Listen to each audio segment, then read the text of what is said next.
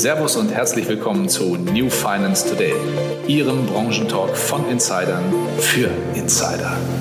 Ja, meine lieben Zuhörer, eine neue Folge von New Finance Today. Ich habe heute die große Ehre zu sprechen mit Christian Müller, einem äh, ja seit vielen Jahren in der Branche aktiven Kollegen, äh, sehr geschätzten Kollegen, äh, der sich insbesondere im Thema ähm, Digitalisierung sehr stark, sehr intensiv auskennt und da auch schon sehr viele große Unternehmen, nicht nur in der Versicherungswirtschaft, auch in der Bankenlandschaft äh, beraten hat. Christian, du wirst dich sicherlich auch selbst gleich noch ein bisschen vorstellen. Wir wollen heute über ein Thema sprechen, das die Versicherungswirtschaft natürlich ganz besonders betrifft, wie jede andere Branche auch, aber hier natürlich gerade ganz besonders im Fokus, und zwar das Thema Fortschritt. Ich habe ganz bewusst das Thema Fortschritt gewählt, weil natürlich werden wir heute auch intensiv über Digitalisierung sprechen, aber dieses Thema ist natürlich mittlerweile schon so sehr stark als, als Sau durchs Dorf getrieben worden, sage ich mal, dass wir vielleicht ein bisschen globaler drauf schauen wollen und ganz generell mal über Fortschritt oder Neudeutsch Innovation sprechen wollen. Christian, ein paar Worte zu dir. Ja, hallo Rainer, grüß dich. Besten Dank für die Einladung, für die Chance bei diesem Interview. Christian Müller, 53 Jahre jung, alt, kann man betrachten, wie man will. Mein Handwerkszeug gelernt in solchen Häusern wie PricewaterhouseCoopers, Accenture und auch als Partner bei Capgemini. Dort immer in den letzten 30 Jahren mich in verschiedensten Großprojekten als Großprojektleiter umhergetrieben, sehr viel mit dem Thema Digitalisierung und auch Innovation zu tun gehabt. Und auch jetzt aktuell wieder ja unter Kontrakt bei einem Versicherer,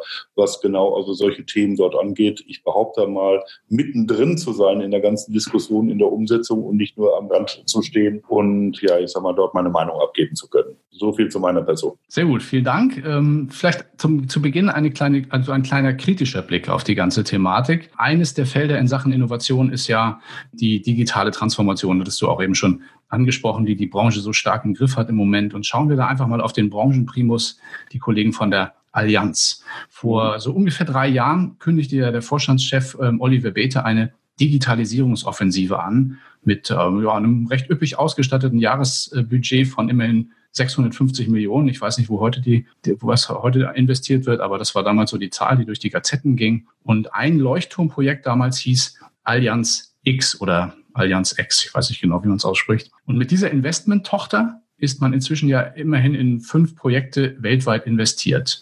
Da gibt es dann aber auch so Fremdmarken mit dabei wie N26 oder N26 oder auch Lemonade, wo man also eher so ein bisschen als Produktgeber oder auch als Rückversicherer und eben nicht als Global Brand unter dem eigenen Namen sozusagen agiert. Und schaut man auf den Konzern selbst, so ging ja vor einigen Tagen eine neue Website an den Start, die bereits die eine oder andere kritische Stimme eingeheimst hat und bei genauerem Hinsehen auch in der Tat ein wenig unausgereift scheint. Und äh, die Technologie hinter dieser Website zum Beispiel fand ich auch ganz interessant, basiert zu weiten Teilen auf Adobe und interessanterweise Amazon als Framework, wo man ja eigentlich, sagen wir mal, ein bisschen auch eine Konkurrenzsituation in der Zukunft vermutet. Daher die erste Frage an dich, Christian, sind die traditionellen Versicherer speziell in Deutschland eher Fortschrittstreiber oder eher Fortschrittsopfer? Und warum wirst du sicherlich die Frage dann auch noch stellen? In der Tat ist eine, erstmal eine Frage, die man vielfältig beantworten kann.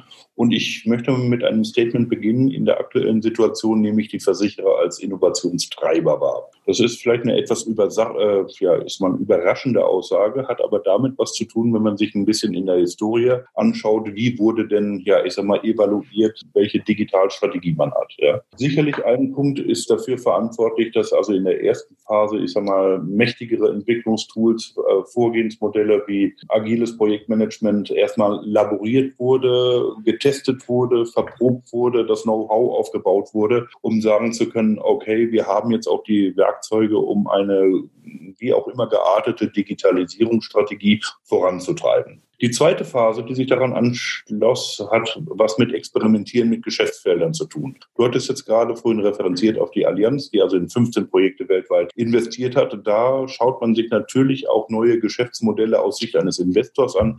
Was machen die anders? Wo können, wo sind die Kollegen leichtfüßiger unterwegs? Äh, Number 26, mhm. Lemonade, um das mal zu nehmen, um dort auch zu lernen, ja, mhm. an der Stelle. So, und wenn man diese beiden Phasen zusammen hat, dann hat man auch die Erfahrungswerte, das Know-how und die Werkzeuge, um einen Masterplan aufzusetzen und auch in Anführungsstrichen ja dann auch eine Digitalisierungsstrategie umzusetzen. Das nehme ich aktuell in der jetzigen Projektlandschaft wahr, dass diese Masterpläne ja sehr weit fortgeschritten sind Und jetzt das Thema heißt, äh, schnellstmöglich die Basisarchitektur umzubauen, aber auch zusätzliche innovative Dienste, Services oder Geschäftsmodelle zu launchen. Also insofern nehme ich also die Großen als Treiber wahr, sehr wohl.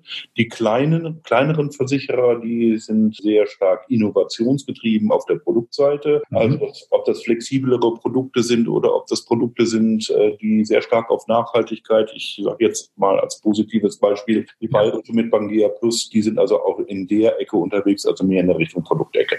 Aber trotzdem nochmal kritisch äh, gefragt äh, im Anschluss an, an, an das, was du eben erzählt hast. Wenn man, sagen wir mal, diese Strategie so, so fährt, auch gerade als großes Unternehmen in der Branche, ich schaue mal, wer am Markt so Lösungen hat, die in meine Architektur oder in meine Planung passen können und teste die mal ein bisschen aus und investiere auch ein bisschen drin und mache dann irgendwann meinen Masterplan draus. Um so einen Masterplan zu machen, den macht man ja nicht in 14 Tagen. Das dauert ja eine Zeit. In der Zwischenzeit entwickelt sich ja auch der Markt der, der Insurtext und der, der, sag mal, der, der, Schnell, der Schnellboote, sage ich mal, weiter. Hinkt man da nicht immer strukturell sowieso dann hinter dem Markt her? Muss man da nicht irgendwann die Kurve kriegen und sagen, jetzt bin ich derjenige, der führt? Das ist eine gute, spannende Frage. Ich versuche es mal aus Investorensicht zu beantworten. Also wenn ich jetzt Investor wäre, dann würde ich sagen, okay, ich schaue mir jetzt diese kleinen Schnellboote an, schaue, wie weit sie das eben halt treiben können und dann würde ich schlicht und einfach so ein Schnellboot kaufen. Das heißt, ich habe dort schlicht und einfach Evaluationsphase abgekürzt, ich habe Proof of Evidence abgekürzt. Das heißt, ich habe schlicht und einfach die Erfahrungswerte, die, ja, ich sag mal, bei den ersten Schritten bitter genommen werden, die habe ich mir dann schon eingekauft. Das heißt also, die Umsetzungsachse, die lässt sich dadurch wunderbar verkürzen. Und wenn ich ein großer Global Player bin mit einem entsprechenden Investitionsvolumen, warum sollte ich nicht diese Strategie fahren, anstatt eben halt alles vom grünen Feld quasi aus selbst entwickeln zu wollen? Wenn du mhm. allerdings sagst, ich möchte die Rolle vornehmen, also des, des Frontreiters, der sagt, ich bin der Erste, der etwas Neues launcht, dann in der Tat ist das mutmaßlich ja eine etwas defensive Strategie, äh, die dann gefahren wird. Da muss man auch durchaus bereit sein zu sagen, okay, wir gründen jetzt wirklich auf der grünen Wiese und denken uns auch Geschäftsmodelle und das passiert ja auch realiter ja. mit gegründeten äh, Digitaltöchtern, ob es jetzt eben halt bei der Ergo des äh, Nexible ist oder äh, mhm. andere sind also auch sehr aktiv aktiv äh, dort äh, unterwegs. Das ist, glaube ich, eine Hybridstrategie, die man da fahren muss ne, an der Stelle. Mhm. Sowohl sagen, okay, Copy and Paste, um das zu reduzieren, aber auf der anderen Seite, um Speerspitze zu sein, auch mal etwas zu wagen. Und das ist, glaube ich, eine sehr individuelle Entscheidung, die auch von der eigenen Marktpositionierung sehr stark abhängig ist und also auch von den eigenen Kunden. Mhm. Das wäre jetzt so ein bisschen meine sibyllinische Antwort dazu. Okay. ja, sehr, sehr diplomatisch. Ähm, wir, du hattest, wir hatten schon zwei Innovations- oder Fortschrittsfelder angesprochen. Das eine ist IT, da kommen wir noch ein bisschen genauer drauf zu sprechen gleich. Aber das äh, andere, das du auch angesprochen hattest, war das Thema Produkte. Was mhm. sind noch ähm, Innovationsfelder und Herausforderungen für die Versicherer heutzutage? Also ich habe da etwas Schönes und das hatte ich dir, glaube ich, hatten wir auch schon mal im Dialog gehabt, was Schönes entdeckt von der Munich Re und derjenige, der den, diesen Podcast zuhört, der wird auch auf der Seite der Munich Re den Technologieradar finden. Und das ist ein quasi ein Research, wo die Munich Re, also auch mehrere Befragte, halt gesagt, okay, in welchen Feldern zum Thema, welche Technologietrends in 2019, 2020 sind denn dort zu sehen? Und schaut man sich das mal an, dann haben die das in vier Segmente aufgeteilt. Ja, das ist also einmal das Thema Connected World, dann das zweite Thema ist User Century, äh, also benutzerorientiert. Das dritte ist disruptive Technologien. Das vierte ist künstliche Intelligenz. Mhm. Versuch mal so ein bisschen da ein bisschen Struktur reinzumachen. Connected World, was bedeutet das denn? Wir haben erst auch in den letzten Jahren durch, den, durch die deutlich höhere Bandbreite, die jetzt zur Verfügung steht im Internet, plus eben halt die Fortentwicklung von solchen Technologien wie API-Technologie plus Cloud-Technologie, die, ja, ich sag mal, die strategischen Erschlagwaffen in die Hand bekommen, um zu sagen, wir können jetzt viel, viel mehr Endgeräte anschließen. Oder ein Endgerät kann sein meine Smartwatch, das kann sein mein ja mein iPhone, das kann auch sogar mein Kühlschrank sein oder eben halt die liebe Alexa, die mir das Licht an und ausmacht. Ja, das heißt, man merkt dort schon, dass man wesentlich näher auch an den Endverbraucher herankommen kann ähm, durch diese Möglichkeiten. Das ist relativ neu und äh, wäre ein Punkt, wo man sagt, Connected World, äh, Anschluss von mehreren Devices äh, ermöglicht dann einen noch intensiveren Kontakt zum, ja, ich sag mal, zum Endverbraucher, wenn wir auf den Retail-Markt gehen. Ja, mhm. das ist also ein Punkt und da wird auch viel investiert in der Tat. Also ich glaube, die deutsche Familienversicherung laboriert jetzt sogar mit Abschluss von Versicherungen über Alexa. Da kann man zu gehen, wie man will. Äh, aber es zeigt eigentlich die Möglichkeiten, die Bandbreite und eben halt auch, ja, ich sag mal, Endgeräte-Connectivity äh, verbindet. Ein ganz heißes Thema in dem Zusammenhang ist, ist auch alles, was mit Health-Applikationen zu tun hat. Mhm. Das haben wir sicherlich mitbekommen, die Smartwatch, die ein kleines EKG fahren kann. Das, ja. was unser Jens Spahn dort fährt mit der Gesundheitsapplikation und TI-Infrastruktur, also das Thema Health ist ein ganz heiß umkämpfter Markt, das kann man wunderbar ablesen. Wenn solche Konzerne wie IBM und Apple dort investieren, dann tun die das nicht ohne Grund, ja, sondern weil sie dort ein schlicht und einfach ein Geschäftsfeld wittern. Das wäre Connected World. Mhm. User-centric ist etwas anderes. Ja, da geht es um mich als Verbraucher. Das heißt, dort reden wir eigentlich über Bezahlmethoden. Ja? Also Apple Pay ist jetzt also gelauncht worden und wie ich jetzt die Tage gelesen habe, firmiert man sich auch in Europa dazu, dass man sagt, na, wir wollen also nicht nur PayPal haben und eben klassische Visa Card und äh, Apple Pay, sondern wir wollen auch dort in ein eigenes Bezahlsystem investieren. Ob das Bezahlsystem jetzt wirklich in Euros ist oder sogar in Bitcoins in Zukunft. Facebook plant da ja auch eine eigene Währung. Das äh, ist noch zu entscheiden, zeigt aber, dass der Battleground beim Thema User-Centric ganz klar auch beim Thema Payment ist.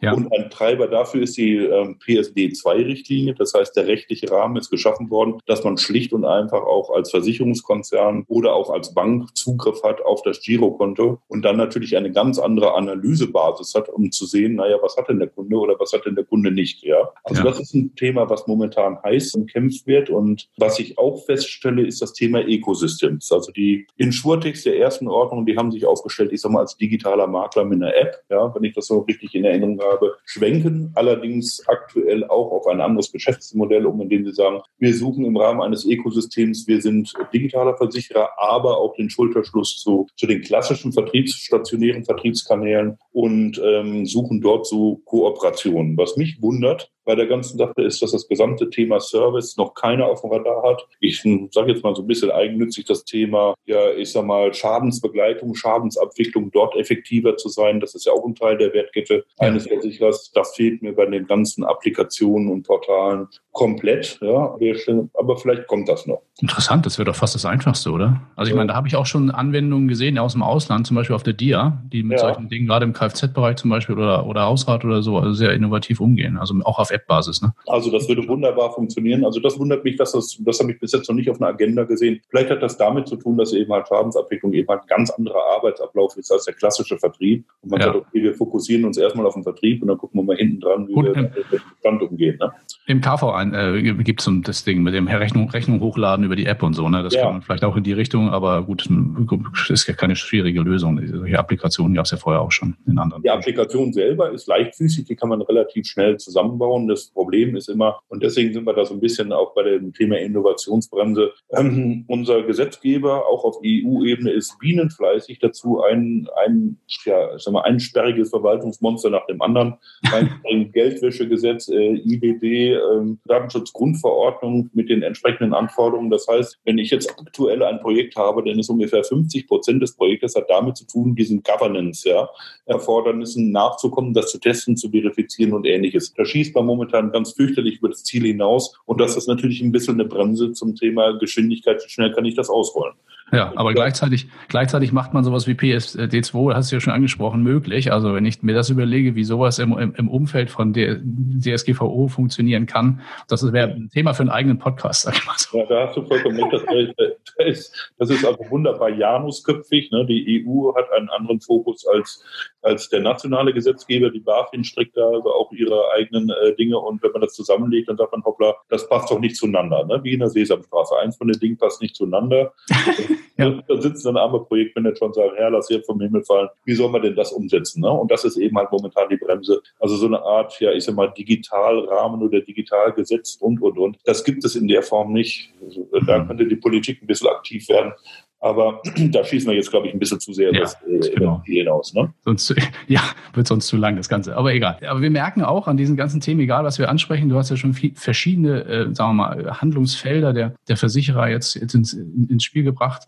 Ähm, man kommt an der IT nicht mehr vorbei. Es ist alles äh, das Thema IT und Digitalisierung bestimmt jeden Geschäftsbereich. Ja. Da habe ich mir die Frage gestellt, auch in der Vorbereitung zu diesem Gespräch. Du hast da ja auch tiefen Einblick gehabt in viele Unternehmen, auch größere Unternehmen. Und man hört immer wieder, dass sowohl bei Versicherern, aber auch zum Beispiel auch bei Banken die vielfach sehr veraltete Systemarchitektur in den Kellern steht und auch noch genutzt wird. Und teilweise aus den 70er, 80er Jahren. Ich höre, man liest was von Lochkarten und, mhm. und, und AS400 und solchen Sachen. Hat man da jetzt einfach die letzten Jahrzehnte verschlafen oder gibt es andere Gründe dafür, dass das äh, noch so lange genutzt wird und sich sozusagen mhm. durchgesteppt wird bis heute? Bevor ich diese Frage beantworte, würde ich noch einen kleinen Bereich nachschieben wollen als vierten Bereich äh, zum Thema mhm. Innovationsfelder. Und das ist oh, Entschuldigung, Thema, ja. nein, nein, das ist gar kein Thema. Das ist ja das Thema disruptive Technologien. Ja, das ist ja eigentlich immer auf der Suche nach dem Einhorn, nach dem milliardenschweren ja, äh, Startup.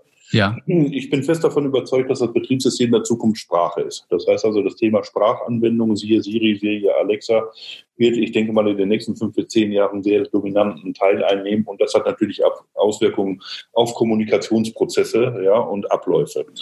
Das kann man auch wunderbar sehen, dass der, Schwerpunkt zum Thema kollaboratives Arbeiten befeuert wird durch Microsoft, durch Office 365 Teams und ähnliches. Ja, das heißt, dort werden wir neue Organisationsformen, wie wir zusammenarbeiten werden, auch unternehmensgrenzenübergreifend haben. Ja. ja.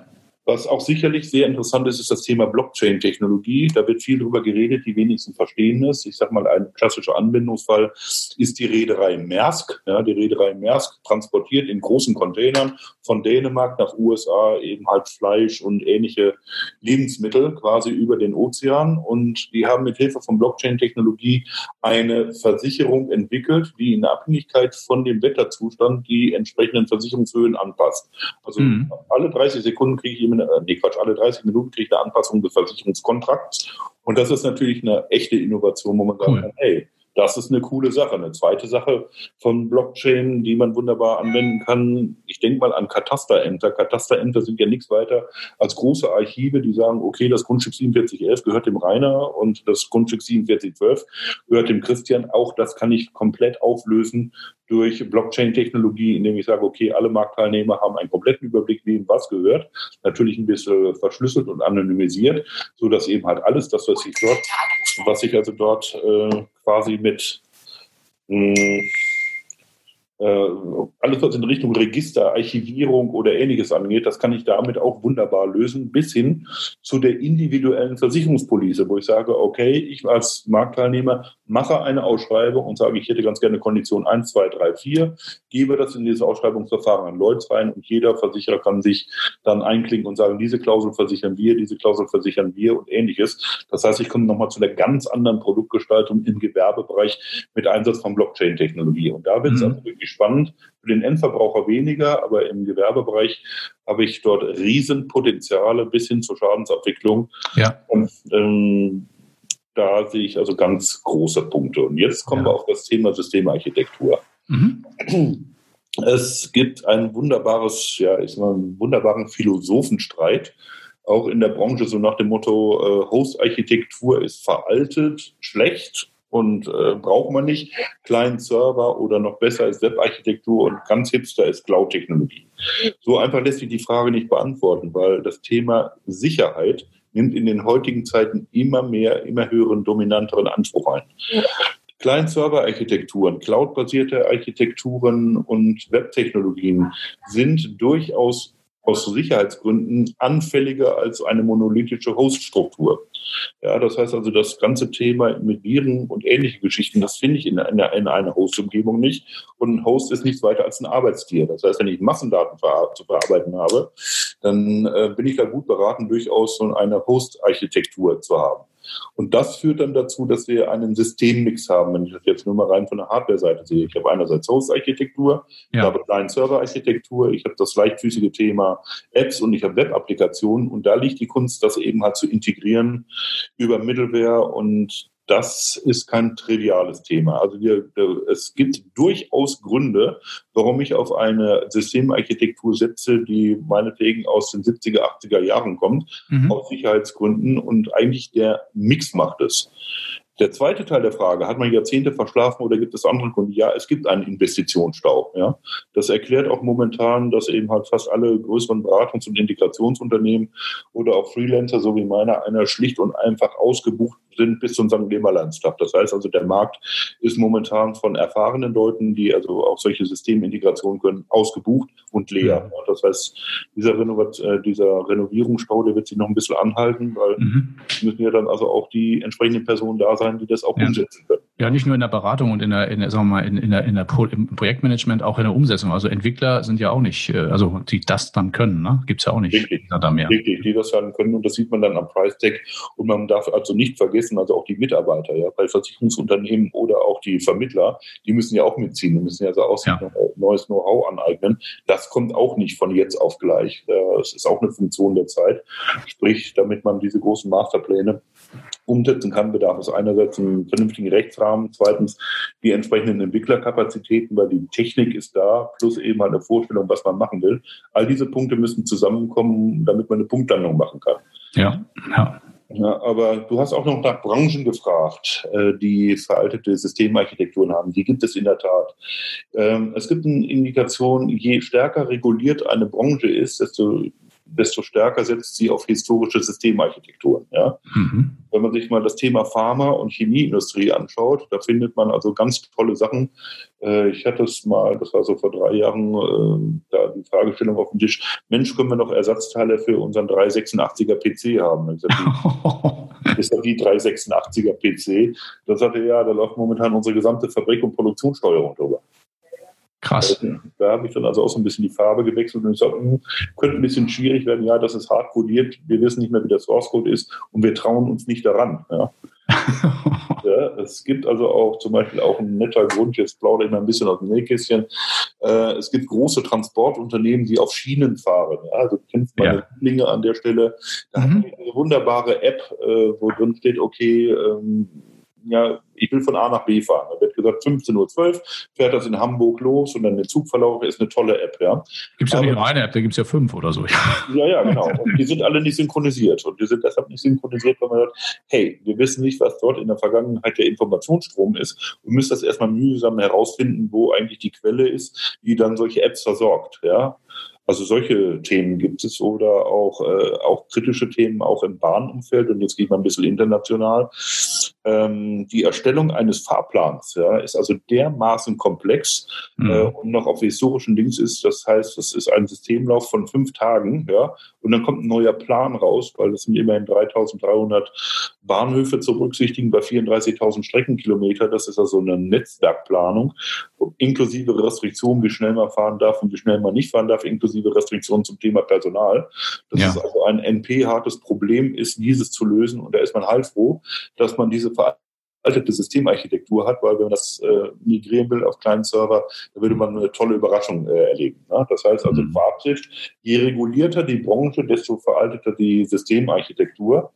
Und äh, Regulatorik, da ist eben halt also auch unser Gesetzgeber äh, bienenfleißig unterwegs. Mhm. Ähm, Wäre auch noch ein Master of the Universe, sich aber dann ist eben halt das gesamte Thema Automotive-Ersatzteile. Da hat man jetzt viel getan, aber auch dort findet man noch 386er, die habe ich auch schon gesehen in Prag. Also da habe ich auch gedacht, ich falle hinten rüber. Wahnsinn. Das war dann die, die, die komplette Materialwirtschaft, die von diesem, naja, Automobil-Tochtergesellschaft dort äh, gefahren wurde. Also ja. da gibt es noch einiges zu tun. Ne? Ja, absolut. Ähm, habe ich auch jetzt tatsächlich was, äh, was einen, also einen neuen Aspekt gewonnen aus, aus der Schilderung, die du gerade eben, äh, gerade eben gebracht hast. Also ähm, die, die eingangs so ein bisschen in den Raum gestellte Behauptung, äh, naja, die, die Versicherer, gehen wir mal wieder zurück zu, zur Branche, über die wir sprechen. Die Versicherer sind da, die gerade die Großen, nicht innovativ genug. Ähm, ist wahrscheinlich vor dem Hintergrund dessen, dass man das vielleicht immer vergleicht mit den jungen, jungen Unternehmern und den Insurtechs ein Stück weit unfair. Ne? Also die haben natürlich, schleppen richtig viel mit. Ne? Die schleppen, schleppen, schleppen ganze Unternehmen mit, mit Personal, mit Kunden, mit Struktur, ja. mit allem Möglichen. Und die Jungen können sich auf die, auf die grüne Wiese setzen, können sagen, wie machen wir es denn morgen? Ne? Ja. Da hat man natürlich eine ganz andere ja, da, will ich auch noch mal ein Beispiel bringen. Also was ein sehr schönes Beispiel ist, war ja Numbers 26, ja, also wirklich so als Vorzeige äh, Startup. Ähm, was war passiert bei Number 26? Number 26 hat jetzt eine Vollbanklizenz. Und da stellt man sich die Frage, warum haben die jetzt eine Vollbanklizenz, wenn die jetzt eigentlich nur Number Crunching machen und im Prinzip ja, ich sag mal, Buchungen auf dem Girokonto haben. Was war passiert? Und zwar, ich glaube, das war im Jahr 2015, ist dann die BaFin ausgerückt und hat also festgestellt, dass ungefähr ein Viertel aller, aller Accounts Fake-Accounts waren. Das heißt, das gesamte Thema Geldwäsche kam hoch. Und dann Oha. hat die gesagt, okay, pass mal auf, Kinders, wenn ihr jetzt nicht einen sauberen Authentifizierungsprozess habt, mit, mit Schufa-Abfrage und Taliban-Abfrage und was es da nicht für Abfragen gibt, ja. ja. dann ziehen wir euch den Stecker. Ja, das sind also alles Validierungsprozesse, die bestehende Banken wie äh, Deutsche Commerzbank, Nemit, die haben die alle etabliert. Ja, und ein Startup hat das eben halt in der Form noch nicht in der Tiefe etabliert. Ne? Das heißt also, das mhm. Thema Authentifizierung ist derjenige, der sich da anmeldet, ist das wirklich die Person oder waschen wir da mal Geld im großen Rahmen? Ja? An der Stelle, ja. das geht ja relativ schnell. Also das sind dann so diese sogenannten Legacy-Prozesse, die im Hintergrund laufen und äh, die muss natürlich ein äh, Unternehmen, was länger am Markt ist, auf jeden Fall noch stärker beachten, weil die auch noch stärker äh, in dem Fokus der Überwachung sind. Ja? Mhm. Diese, diese Historie, die schleppen Fintech in der oder Insurtech in der Form nicht mit mit oder kann sagen, nö, ich habe jetzt da keine historischen Altlasten dazu berücksichtigen, also muss ich es nicht abbilden. Dementsprechend bin ich natürlich leichtfüßiger in der Systementwicklung und auch im Systemdeployment. Ja. Das darf man nicht vergessen. Das hat also durchaus seine Gründe. Da sitzen da nicht nur Menschen äh, in Konzernen, die auf der Bremse treten und sagen, oh Gott, wir wollen nichts verändern, sondern wir laufen dort tatsächlich gegen knallharte Restriktionen, die das ja. sind. Die darf ja, man nicht vergessen. Das mhm. erklärt es auch ein bisschen ne, an der Stelle. Absolut, absolut. Ähm, ja, womit wir auch schon bei den bei, bei, bei der nächsten Frage so ein Stück weit sind, ähm, bei den jungen Unternehmen und den Insurtechs, mal den Fokus auf diese Unternehmen. Ich habe jetzt eben gerade aus der Schilderung gelernt, ähm, die können schnell starten, aber dann holt sie die Realität auch schnell ein, je größer sie werden. Das ist, ist, ist äh, Gesetz des Marktes sicherlich.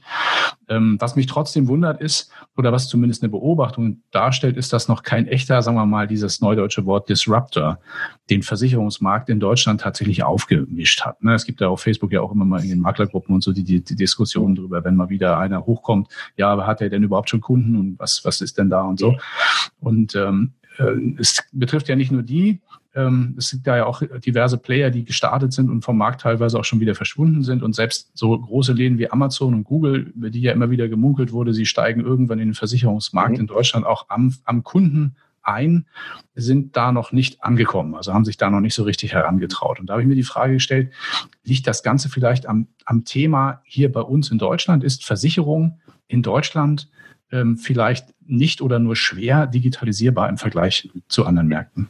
Ich fokussiere mich jetzt mal wirklich auf den Retail-Markt. Ne? Also Versicherer gegen Endkunde, so wie der Christian Müller als Privatmann oder der Rainer Densky als Privatmann. So nach dem Motto, jetzt will ich Versicherungsvertrieb machen. Ja? Spannend ist, also dis, ich fange nochmal an zum Thema disruptiv. Disruptiv ist für mich keine neue App, die eine schöne TAA-Klickstrecke hat mit drei Klicks eben halt zum Abschluss. Das ist für mich nicht disruptiv. Das ist für mich nicht, nichts weiter als eine App, die mal einen traditionellen Vertriebsprozess abbildet. Vielleicht ein bisschen leichtfüßiger. Ja? Mhm. Disruptiv wäre für mich, wenn ich sage, okay, ich habe eine Abschnittspolice, wo ich sage, Mensch, jetzt gehe ich zum Oktoberfest und jetzt will ich mich genau einen Tag für eine Schlägerei beim Oktoberfest versichern mit einer Unfallversicherung. Das geht dann schon eher in Disruptiv. Ja. Also die, die meisten, die Version 1 hatten als, als äh, Fintech, die hat nichts besser zu tun, als einen digitalen Versicherungsordner abzubilden. Ja. So, das war einfach ein digitaler Versicherungsordner mit einer schönen Oberfläche und vielleicht ein bisschen Intelligenz dahinter. Da gab es also schon damals Ansätze, wie beispielsweise von dem Ralf Kohl, der eigentlich so der erste Player äh, an der Stelle war, was viel, viel weiter ging und auch das Thema Kommunikation hatte. Also da habe ich nichts Disruptives gefunden. Und das, also bei den Playern, die sind auch schon wieder vom Markt verschwunden, weil sie schlicht und einfach die Annahme gemacht haben, hey, äh, der Verbraucher, wenn er sieht, er braucht keinen Vermittler haben, erstes, erste Annahme, der Verbraucher will keinen Vermittler haben, zweite, zweite Annahme, der Verbraucher kommt schon von selbst und wird dann eine Versicherung abschließen. Diese beiden Annahmen, zentralen Annahmen sind verletzt und dann darf ich mich nicht wundern, wenn es eben halt mit der Skalierung und davon leben ja auch solche Insurtechs nichts wird, ja, an der Stelle. Also ich kenne keinen, ja. der neben mhm. mir in der Kneipe gesessen hat und sagt, guck mal auf meine etwas für geile Versicherung ich habe. damit kann man nicht ja. rumposen, ja. Also das ist ein vollkommen unemotionales Produkt. Das zweite Thema ist, Sie werden Versicherung wahrgenommen. Ja, Mensch, da habe ich schon eine Versicherung, da ist nichts los. Ja, die bucht mir einfach nur monatsweise irgendwie Betrag X ab und ich habe keinen, ja, ich sag mal, keinen haptischen Mehrwert. Also das heißt, dort ist auch eine, also nicht gerade eine sehr starke Affinität zum Thema Versicherung da. Und der dritte Punkt, das ist eine Beobachtung. Ich finde es hochspannend, wenn man sich mal den, den Kanal E-Commerce anschaut, im weitesten Sinne, also Digitalvertrieb. Der ist seit Jahren irgendwie konstant, liegt dieser Kanal über alle Branchen und auch über alle Player irgendwie so roundabout bei 16 Prozent. Ja, das heißt, die Menschen, die haben jetzt also noch nicht diese Affinität zu sagen, okay, ich mache jetzt alles online. Also das heißt, hier gibt es irgendwie so eine natürliche Grenze. In Deutschland oder? In Deutschland. Okay. In Deutschland, ja. Also das ist hochinteressant. Also wenn, wenn ich jetzt unter E-Commerce meine gucken wir uns mal damals die Musikindustrie an, da gab es noch CDs, da gab es noch Vinylplatten, die sind ja vollkommen verschwunden. Das ist alles äh, jetzt also MP3 oder andere, andere Formate über den App Store. Das gehört für mich in den E-Commerce-Kanal rein. Für mich gehört in den E-Commerce-Kanal rein, also alles, was ich an Büchern verkaufe, auch digital oder alles, was ich über Amazon verkaufe. Und auch hier würde ich dazu zählen, auch Versicherungen, die ich eben halt über eine App oder eben halt online verkaufe. Ja, das ist irgendwie äh, interessanterweise hat das Volumen zugenommen, aber in der Messung ist es eben halt äh, dümpelt es bei 16 Prozent mehr. Okay. Ja. Und also insofern kommen wir, ich will das mal kurz zusammenfassen. Also zum einen ist die Annahme, hey, wenn, wenn die Benutzeroberfläche und die App äh, hip und fancy ist, dann kommen die Leute von selbst. Die würde ich nicht unterschreiben. Ja, klar wird da ein bisschen mit rumgespielt zu Anfang, weil das neu ist, aber dass das der Treiber ist, warum ich da eine Versicherung abschließe, ist ein Punkt. Der zweite Punkt ist eben halt äh, mit der reinen, ja, ich sag mal, Digitalisierung-App ist es schwierig, Cross-Selling zu betreiben. Jetzt mit der PSD2-Richtlinie kann ich zwar jetzt auf die Konten gucken, gucken und sagen, guck mal, ich habe entdeckt, du hast da noch eine andere Versicherung. Ich mache dir mal einen Vorschlag für eine, äh, für eine Alternativversicherung. Da kann ich dann das Thema anfangen, Cross-Selling zu betreiben. Mhm. Rein digitaler Versicherer würde bei, ja, ich sag mal, bei solchen Produkten, die in Anführungsstrichen, Achtung, Tücke ist im Detail weniger erklärungsintensiv ist, eher passen. Das wäre dann so der, das klassische Kfz-Thema. Das wird schon sehr stark digitalisiert. Hausrat wären solche Produkte, die äh, hoch anfällig sind dafür. Aber schauen wir uns doch bitte einfach mal die Marke Margen da an. Ja? Wo wird denn das mhm. Geld verdient? Das Geld wird in Unfallversicherung verdient, wird zum Teil noch ein bisschen in LV verdient, klar, in Sache. Und ansonsten Kfz ist meistens, naja, also nicht so margenstark. Ja. Und, auch diese, und auch die anderen Sachen sind nicht so margenstark. Das heißt also, ich komme weder vom Skalierungseffekt noch vom betriebswirtschaftlichen Effekt. Äh, Topline-Management, also sprich Umsatzmanagement, äh, beziehungsweise Bottomline-Management, was bleibt an Ertrag übrig, komme ich auf den grünen Punkt. Und das erklärt ein Stück weit, warum die in Schurtex der ersten Generation reihenweise vor die Pumpe geflitzt sind. Na, ja, gut, dann kam noch so ein bisschen das Kommunikationsverhalten. Wir sind die Größten, wir machen euch alle platt. Aber ich musste mal eine Frage stellen, Christian, wenn ich ja einhaken darf an der Stelle. Also ich erinnere mich an ein Meeting, das wir bei einem größeren Maklerpool hatten in Hamburg. Das ist mit, also ich würde mal sagen, neun Jahre, zehn Jahre her. Da saßen wir zusammen mit dem Poolchef und haben auch über so etwas gesprochen, dass wir einen solchen digitalen Versicherungsordner machen wollten. Das sollten wir damals mit dem, mit der alten Company noch programmieren.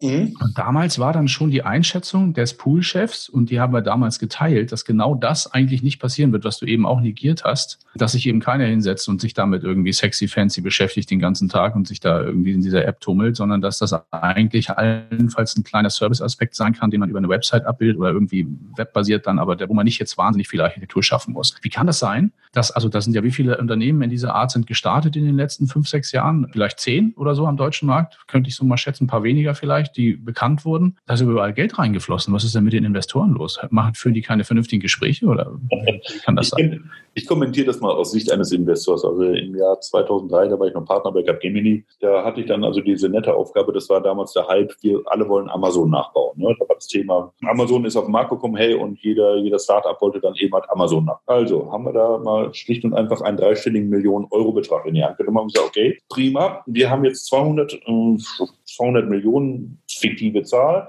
und wir suchen uns jetzt quasi diejenigen aus, die wir fördern.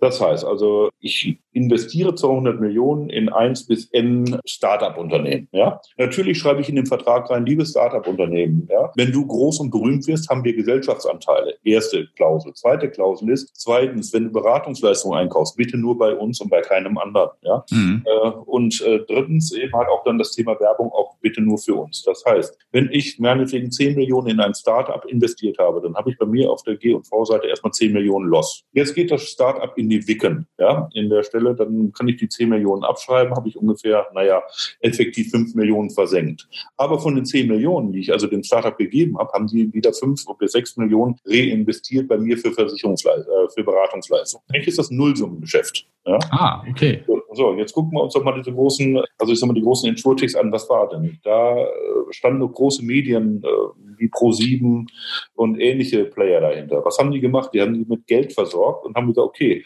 aber das Geld, was wir euch geben, die Hälfte, bucht da bitte schön bei uns Werbung.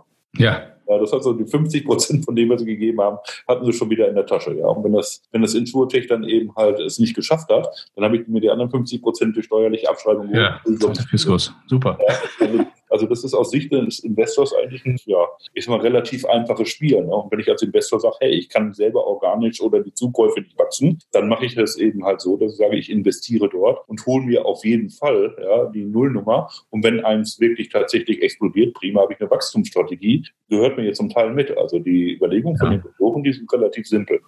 Okay, da möchte ich jetzt gar nicht tiefer nachfragen. Ich als Steuerzahler, sonst kriege ich schlechte Laune. Nur du. Rules of the game. Ja.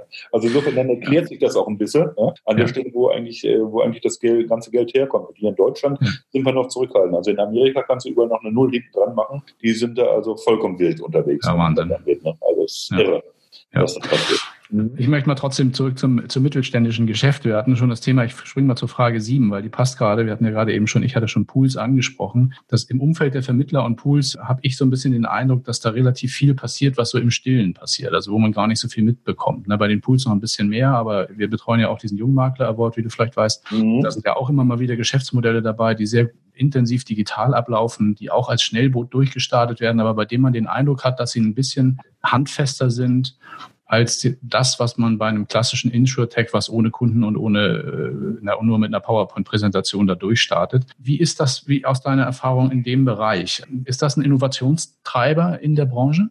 Ja, würde ich äh, sagen, ganz klar ja, und zwar aus folgendem Grund. Also Pools haben eine ganz wichtige Funktion. Ich vergleiche es mal als Market, äh, als Marktintermediär, sind, das ja quasi der Großhandel. Ja der Pool löst also dem Versicherer ein großes Problem, indem er sagt, okay, ich sammle die verschiedensten Policen von den einzelnen Vermittlern ein, konsolidiere das und gebe das also quasi in einer sehr hohen Datenqualität weiter bei einem Versicherer. Das löst ein Riesenthema. Das heißt also, Pools sind für Versicherer schon ein, ja, ein sehr wichtiger Player. Ja. Und ich glaube, das wird auch immer mehr zunehmen, je mehr Regulatorik wir haben, haben also die Pools diese Funktion. Ich sage mal jetzt mal des Datenbereinigers, Entschuldigung, wenn ich das mal so, so sage, das ist nicht despektierlich gemeint. Das ist eine ganz wichtige Funktion, gerade wenn man dann über solche Sachen wie Geldwäsche und ähnliches reden. Ja. Also ja. es wird eine sehr wichtige Funktion wahrgenommen. Ja. Und insofern glaube ich auch an die, ich sag mal auch an die Wichtigkeit von Pools, weil wenn ein, eine Vertriebslandschaft ohne Pools, das würde ganz, ganz andere Probleme aufwerfen also die sie jetzt schon haben. Mhm. Das Hauptproblem ist äh, im Retail und das ist, wir haben einen riesen Hard- und Software-Zoo im Feld. Ja? Also es gibt Makler, die sagen, ich bin tiptop ausgestattet mit dem neuesten äh, Maklerverwaltungsprogramm mit Bipro-Schnittstellen und und und.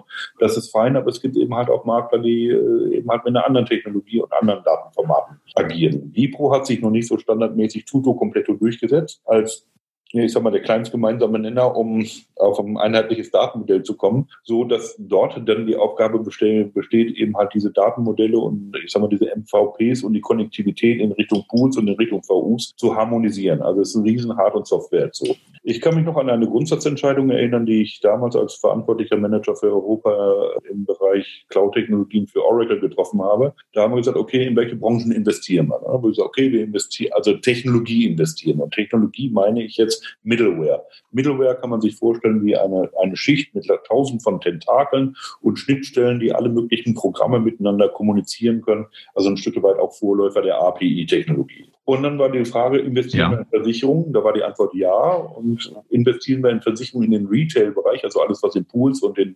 MVPs, äh, Maklerverwaltungsprogramme Retail angeht, da war die Antwort nein. Das heißt, ein wichtiger Technologieplayer, der Middleware-Technologie herstellt, in diesem Fall Oracle, hat keinen Pfennig in die Hand genommen, um zu sagen, wir, wir pushen das Thema Middleware im Bereich Versicherung Retail. Ja? Das wird sich jetzt sicherlich vielleicht ein bisschen anders darstellen. Das ist ja schon ein paar, paar äh, Tage her, diese Entscheidung. Aber so agieren also auch die, die Apples und die IBMs und die Accentures dieser Welt. Das heißt, ich brauche ein Stück weit Basistechnologie, um diesen Hard- und Software äh, zu aufzuräumen. Und dadurch, dass es die großen Technologielieferanten nicht machen, machen es aktuell die Pools. Die nehmen richtig Geld in die Hand, um das eben halt zu normieren. Du weißt selber, was welche Dynamik bei Blau direkt und welche Dynamik eben halt ja. bei Fondsfinanz ist, um mal zwei zu nennen und andere sind auch da aktiv, die eigentlich im Prinzip diese wichtige Funktion übernehmen. Ja? Und das heißt, dort liegt die Innovation in, äh, dahingehend, wie strukturiere ich eben halt den Datenpool, wie strukturiere ich eben halt Einreichung von Neugeschäft und so weiter und so fort, also auf der Prozessseite sind dort die Innovationen äh, zu sehen. Und klar, das hängt man nicht an die große Glocke, sondern das ist so ein bisschen der Betriebs- und äh, den man dann auch hat, auch im, um das Werben von, ja, ich sag mal, von, von Vermittlern, die sich dann den Pool anschließen und dann Geschäftsbuch führen. Ja. Das mhm. ist das, was ich momentan wahrnehme. Weiß ich, siehst du das ähnlich, Rainer? Hast du auch so eine, so eine Wahrnehmung oder Also absolut. Es, sagen wir mal, es gibt natürlich große Unterschiede zwischen Unternehmen und Unternehmen. Und was natürlich dem Markt zu schaffen macht, ist tatsächlich, das hast du aber eben auch schon angesprochen, die Vielfalt der Systeme, die angeboten werden, das in irgendeiner Form an der Kundenschnittstelle auf, auf einen Nenner zu kriegen. Das ist natürlich eine Riesenaufgabe. Und ähm, aber nichtsdestotrotz, also klar, also wie, du hast die Player genannt, wie Blau oder wie wie Fondsfinanz, da gibt es auch noch ein paar andere, wo man sagen kann, da passiert tatsächlich sehr, sehr viel. Und äh, was mich aber auch tatsächlich immer wieder erstaunt hat, ist eben auch auf Vermittlerseite. Also wenn ich mir so die Geschäftsmodelle eben gerade dieser jüngeren ähm, Branchenteilnehmer anschaue, wie die mit Digitalisierung umgehen, die starten teilweise sehr, sehr klassisch, aber bauen dann eben so ein Digital-Framework, würde ich mal sagen, obendrauf, teilweise auch mit Eigenentwicklung. Da steckt unglaublich viel Potenzial drin. Und ähm, ja, ich glaube, dass da auch der ein oder andere Versicherer sich jetzt eine Scheibe von abschneiden kann, einfach in der Art, wie da, sagen wir mal, ich will nicht sagen agil, hört sich immer so aufgesetzt an, ne? Mhm. Ähm, so, so, intuitiv gearbeitet wird. Intuitiv ist vielleicht das beste ja. Wort intuitiv, das, das, passt eigentlich ganz gut, das passt auch zur Innovation, ja, weil wie entsteht denn Innovation? Innovation entsteht ja eigentlich aus einem gefühlten oder äh, wahrgenommenen Bedarf. Und wenn ich dann ja. das Problem löse, dann dann ist es eine Innovation, die dann auch angenommen wird. Ja, alles genau. andere sind dann eher akademische Diskussionen. Und da ist sehr viel, ja, ich sag mal, elaborieren im Feld drin. Ne? Und wenn ja. man mal so ein bisschen in Richtung Design Thinking geht, so als Methodik, das was ja auch immer gerne genannt wird, dann ist es ja in dem ersten Schritt bei der Ideation-Phase so nach dem Motto, ich mache den Lösungsraum möglichst weit auf, ja. Und dann gucke ich mal, welche von diesen Lösungsräumen würden denn jetzt für mich passen und das, was stimmig ist, das verfolge ich dann auch weiter. Und das ist eigentlich ein äh, Vorgehen, was man äh, aktuell aus Hilfe zur Selbsthilfe im Markt auch feststellen kann. Ja. ja. Jetzt, will ich, jetzt, will ich, nur nicht hoffen, dass eben halt unsere, ja, unsere Politik da noch auf ganz komische Ideen kommt mit irgendwelchen Digitalsteuern oder ähnliche Sachen, wie man das gerade so in Frankreich erleben kann, ja, mhm. um, um das eben halt abzuwürgen. Da sehe ich also wirklich auch noch eine ganze Menge Bewegung drin. Und wenn ich da nochmal springe, dann so nach auf die Innovationsfelder Connected World oder User-Centric, ja, mhm. dann sehe ich in Kombination mit diesen beiden Sachen und mit diesem Suchfokus noch ein Riesenpotenzial bis hin zum flächendeckenden Einsatz von Office 365, da sehe ich noch mehr Strahlkraft drin. Eben mhm. halt im kollaborativen Ansatz. Ich glaube, da wird auch in den nächsten Jahren die Musik spielen, so nach dem Motto, wie arbeite ich über die Unternehmensgrenzen hinaus zusammen zwischen Kunde, Vermittler, Pool, Versicherungsunternehmen und wie schalte ich die alle in einem Kreis, damit wir eben A, eine effektive Serviceabwicklung haben und B, eben halt auch meinetwegen einen schnellen äh, Abschlussprozess. Äh, ne? Ja, also, ja. Wir, wir laborieren da gerade momentan eben halt auch rum und haben jetzt also in den letzten Tests letzte Woche geschafft. Also ich sag mal, mit, ich mal so ein bisschen Zahlen plakativ genannt, ja. Also ich sag mal, mit vier Mausklicks innerhalb von 15 Sekunden zu polisieren. Ja. Also mhm. das geht auch, ja. Ja. Also insofern more to follow, wenn man tatsächlich das Thema kollaborativ verfolgt ne? und dann auch auf die richtigen Produkte setzt. Ja. Da sehe ich eben halt die Musik drin für die nächsten Jahre. Ja, also was die Themen, großen Themen Amazon und Google angeht, ja, das sind ja immer wieder das, das was auch so Digitalpropheten gerne sagen, Achtung, Amazon kommt, Google kommt. Die haben ein etwas anderes Geschäftsmodell an der Stelle, ja. Für die ist eben halt das Thema Massendaten oder Datenauswertung äh, auch in Richtung Gesundheitsmarkt. Das ist für die natürlich hochgradig interessant. Jetzt haben wir ein bisschen die DSGVO, die ja. zum Glück eben halt nicht erlaubt, alles in eine Dropbox zu stellen und jeder darf sich bedienen. Das ist auch gut so, ja, an der Stelle. Aber da ist also deren Geschäftsmodell drin, dass sie sagen, okay, prima, wir kriegen eben halt durch diese Daten eine noch passgenaueres Matchen der Angebote dessen, was der Kunde braucht. Also ich glaube nicht, dass die ein hochradiges Interesse haben, jetzt immer etwas komplexere Produkte wie eine, wie eine KV voll, ja, dort abzubilden. Wenn, dann würden sie sich eben halt auf einfache Produkte wie Hausrat oder sonst was stürzen wollen. Aber machen wir uns da nichts vor. Also ich sehe da momentan für diese Großen aus deren und Dings aktuell noch kein Businessmodell da drin. Ja, also nicht jetzt. Das kann, das kann noch kommen, wenn die sagen, okay, wir gehen auf das Thema Payment-Systeme rein, Ökosysteme, Identity und Blockchain. Wenn sie das für sich entdecken, dann wird es nochmal sehr, sehr interessant. Ja, ja. Jetzt hast du, oder jetzt haben wir so nonchalant die letzte Frage, nämlich nach den Zukunftsprognosen schon vorweggenommen. Sehr okay, gut. okay. Entschuldigung. Ich auch, ja, ich finde super. Ich finde auch, auch gerade den Abschluss jetzt noch mit den beiden großen, die du da eben genannt hast, das passt doch wunderbar.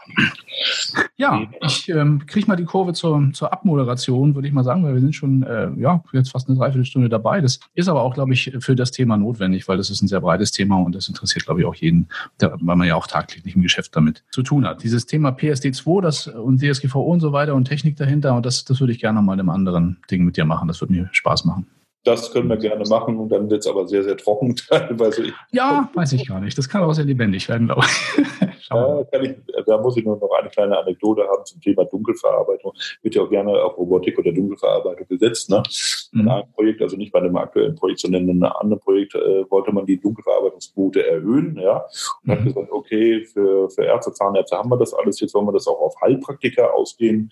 Und die Rechnung von Heilpraktiker, die sind ja sehr unstrukturiert. Das heißt also, wenn dort eine Rechnung als Papier reinkommt, ja, dann ist das schon eine Schwierigkeit. Das Kennen ist noch einfach, aber dieser OCR-Prozess, die Informationen rauszulesen und anhand dieser Informationen zu sagen, aha, das muss jetzt in den Postfach von Sachbearbeiter A oder B rein oder es mhm. dunkel verarbeitet werden. Ja? Also lange Rede, kurze Sinn, mit feige gewesen, Pilot aufgesetzt, haben auch Pilotkunden dann gefunden und dann kriegte ich dann eben halt einen Anruf äh, vom Produktmanagement, die also nicht begeistert waren, und sollte mal bitte sofort hochkommen. Sag was denn los? Ja, der Test ist in die Wicken gegangen. Ich sage, oh, hoppla, was war los? Da hatte sich also ein Kunde ganz überschwänglich dafür bedankt, dass man die Entwurmungskur seines Mops Fidor ja, so bezahlt hat. Ja. Und das hätte er von seiner Versicherung. Das wäre echt total überraschend. Das müsste er jetzt überall auf Facebook teilen. So eine gute Versicherung, die gibt es nicht. Da hat er mal Heilpraktiker und sogar die Entwurmungskur seines Mops Fidor. Ja. Und da war dann also die Sorge, dass das bitteschön jetzt also nicht groß an die große Glocke gehangen wird. Also da hat man auch Grenzen zum Thema Dunkelverarbeitung und Robotik. Ne? Also insofern Wahnsinn. hat er auch humoristische Erlebnisse. Und das werden wir sicherlich so das eine oder andere auch nochmal in der Zukunft auch im Feld sehen, wenn man da ein bisschen mit Technik rum elaboriert. Ne? Ja, ja. Ja, wir merken, es bleibt spannend. Christian, ganz, ganz lieben Dank für diese spannenden Einblicke in ein sehr, sehr spannendes Feld und ähm, ja, für die globalen, aber auch tiefen Details, die du uns heute serviert hast. Vielen lieben Dank. Ja, besten Dank, lieber Rainer, für die, für die Gelegenheit, für dieses Interview. Hat wie immer Spaß gemacht. Und wenn Mir du noch weitere Themen hast, du weißt, können wir auch sicherlich noch das eine oder andere Thema in der Zukunft ja dann nochmal tiefer legen, wenn da Bedarf ist. Ja? Unbedingt. Danke dir. Dir noch einen schönen Tag. Bis bald. Danke. Bis bald. Ciao. Ciao. Servus und herzlich willkommen zu New Finance Today, Ihrem Branchentalk von Insidern für Insider.